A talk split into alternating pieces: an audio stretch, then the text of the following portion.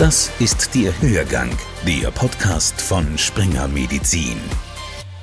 Hallo und willkommen zum Hörgang mit Martin Burger. Kein anderer Hersteller von Covid-19-Impfstoffen hat so viel schlechte Publicity einstecken müssen wie AstraZeneca. Sein Impfstoff wurde in einigen europäischen Ländern wegen Blutgerinnseln ausgesetzt, obwohl es bei allen Impfstoffen ähnliche Berichte gab. Das ist aber nur ein Aspekt der spannenden Geschichte des AstraZeneca-Impfstoffs, auch unter Vaxzevria bekannt. Entwickelt wurde das Vakzin an der Universität Oxford. Zwei der Hauptbeteiligten, die Impfstoffforscherinnen Sarah Gilbert und Catherine Green, haben ein Buch über seine Entstehungsgeschichte geschrieben. Der Titel des Buchs Vaxxers. Und Josef Brokal hat es für uns gelesen. Aus China kommen immer neue Nachrichten über ein Wuhan-Virus, das Menschen tötet. Am Jenner-Institut der Universität Oxford beobachtet man genau, und das vor allem aus einem Grund. Unter der Leitung der Impfstoffforscherin Sarah Gilbert ist in den Jahren zuvor ein Wirkstoff entwickelt worden, der als Basis für Impfstoffe gegen alle Coronaviren dienen kann. Ausgangsmaterial ist ein für Menschen ungefährlich gemachtes Adenovirus, das bei Affen Schnupfen auslöst. Mit seiner Hilfe will man die große Schwachstelle der Coronaviren angreifen, das Spike-Protein, mit dessen Hilfe das Virus in menschliche Zellen eindringt. Eine Impfung mit diesem Protein sollte die menschliche Virenabwehr alarmieren und trainieren. Alles, was das Forscherteam in Oxford noch wissen muss, ist der genaue genetische Code des neuen Virus. Mitte Januar 2020 kommen aus China die ersten vollständigen genetischen Baupläne und damit auch der genetische Code des Spike-Proteins. An nur einem Wochenende entwickelt Professorin Theresa Lamb die Blaupause für den Impfstoff. Zu Hause im Pyjama, wie sie später erzählen wird. Jetzt geht es darum zu sehen, ob dieser Impfstoff sicher ist und wirksam, schildert die zur Dame geadelte Impfstoffforscherin Sarah Gilbert in ihrem Buch Vaxxers. Wir hatten den Impfstoff im Januar in wenigen Tagen entwickelt, zu diesem Zeitpunkt nur für den Fall der Fälle, und die ersten Chargen in rekordverdächtigen 65 Tagen hergestellt. Wir wussten bereits, dass der Impfstoff sehr sicher war zu diesem Zeitpunkt waren wir sehr zuversichtlich, dass er funktionieren würde, aber wir hatten noch nicht die Daten, um dies zu beweisen. Zunächst geht es darum, den Impfstoff zu vervielfältigen, ihn zunächst an Versuchstieren zu testen, dann an einigen wenigen Freiwilligen, dann an einigen hundert, schließlich aber an Zehntausenden. Wie aber sollen diese vielen Tests finanziert werden? Am Anfang, schreibt Professorin Gilbert, floss das Geld nur tröpfchenweise. Die Schleusen öffneten sich erst, als Covid-19 in Großbritannien zu wüten begann. Damit waren die notwendigen groß angelegten Tests möglich, auch in Südafrika und in Brasilien. Die Analyse, auf die wir warteten, würde Zehntausende von Datenpunkten von Tausenden von Freiwilligen auswerten, um zu zeigen, ob und wie gut unser Impfstoff sie vor Covid-19 geschützt hatte. Alles, was über 50 Prozent liegt, würde als Erfolg gewertet werden. Am 21. November bekam Professorin Gilbert die Daten. Der unter ihrer Leitung entwickelte Impfstoff wirkte. Die Gesamtwirksamkeit lag bei 70 Prozent. Diese Zahl war nicht so hoch wie die 90 Prozent von Pfizer oder die 95 Prozent von Moderna die Anfang des Monats bekannt gegeben wurden. Aber sie war besser als die 50 Prozent, die als Minimum für die Nützlichkeit des Impfstoffs angesehen wurden. Aber es war noch komplizierter als das. In den Versuchen hatten wir eine Reihe verschiedener Dosierungsmuster getestet. Während die Analyse eine Gesamtwirksamkeit von 70 Prozent ergab, lag die Wirksamkeit in der Gruppe der Freiwilligen, die eine halbe Dosis gefolgt von einer vollen Dosis erhalten hatten, interessanterweise bei 90 Prozent. In der Gruppe, die zwei volle Dosen erhalten hatte, lag sie bei 62 Prozent.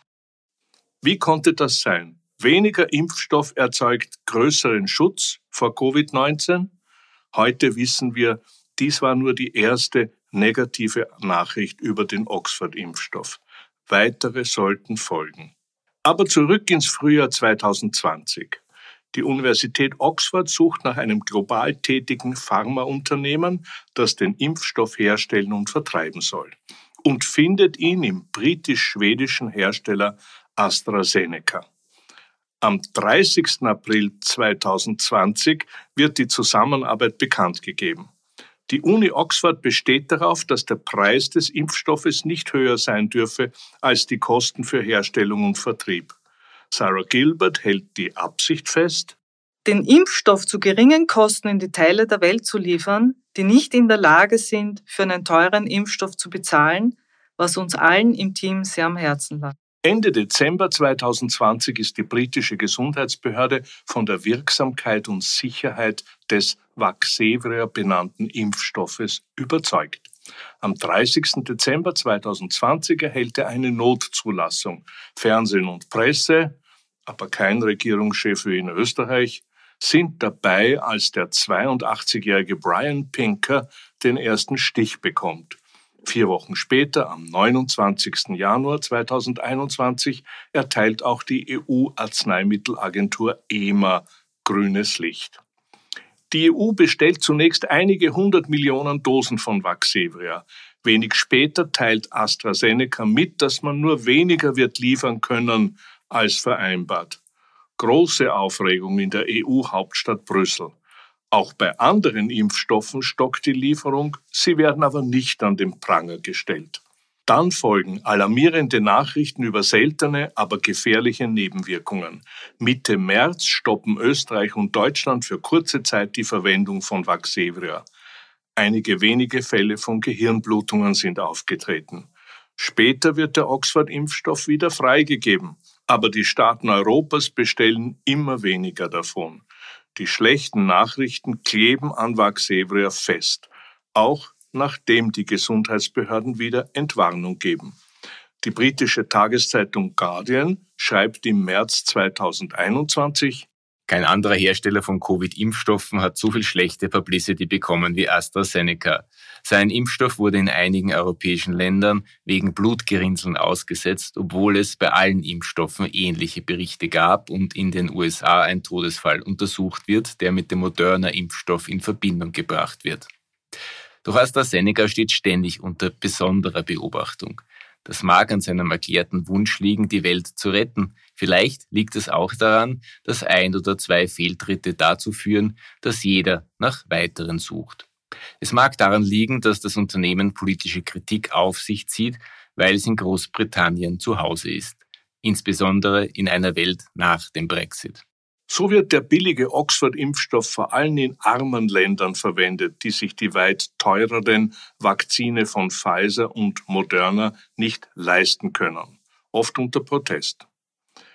Im Februar 2022 gibt AstraZeneca bekannt, es seien 2,6 Milliarden Impfdosen ausgeliefert worden. Ein großer Vorteil von Vaxevria bleibt die einfache Lagerung bei Kühlschranktemperaturen. Die Konkurrenz muss bis auf minus 70 Grad gekühlt werden. Sarah Gilbert zieht eine nüchterne Bilanz. Für sich und für alle, die an der Uni Oxford Tag und Nacht dafür gearbeitet hatten, der Welt eine wirksame, billige Medizin gegen die größte Pandemie der letzten 100 Jahre geben zu können. Wir sind nicht die große Pharmaindustrie oder die wir sind ganz normale Menschen, die zusammen mit einem Team von anderen hart arbeitenden, engagierten Menschen etwas Außergewöhnliches geleistet haben. Wir haben keine Putzfrauen, Fahrer oder Kindermädchen. Und wie jeder andere hatten auch wir andere Dinge in unserem Leben zu tun.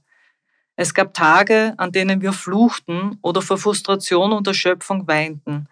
Wir verloren Schlaf und nahmen zu. Es gab Tage, an denen wir einen Prinzen oder einen Premierminister trafen und andere Tage, an denen es schien, als müssten wir sowohl die Welt retten als auch die Zentralheizung reparieren lassen. An manchen Tagen tranken wir Champagner, an anderen hatten wir Mühe, etwas zu essen zu finden. Es gab Tage, an denen wir nicht nur gegen das Virus zu kämpfen schienen, sondern auch gegen unseren Arbeitgeber, die Medien oder einen Wespenschwarm der sich in meinem Haus festgesetzt hatte. Das Buch Vaxxers A Pioneering Moment in Scientific History von Sarah Gilbert und Catherine Green ist im Vorjahr erschienen bei Hodder Stoughton. Eine Nachauflage wird für den kommenden September erwartet. Und wenn Sie demnächst wieder etwas Zeit für medizinische Inhalte haben, den nächsten Hörgang gibt's in einer Woche. Hörgang, der Podcast von. Springer Medizin.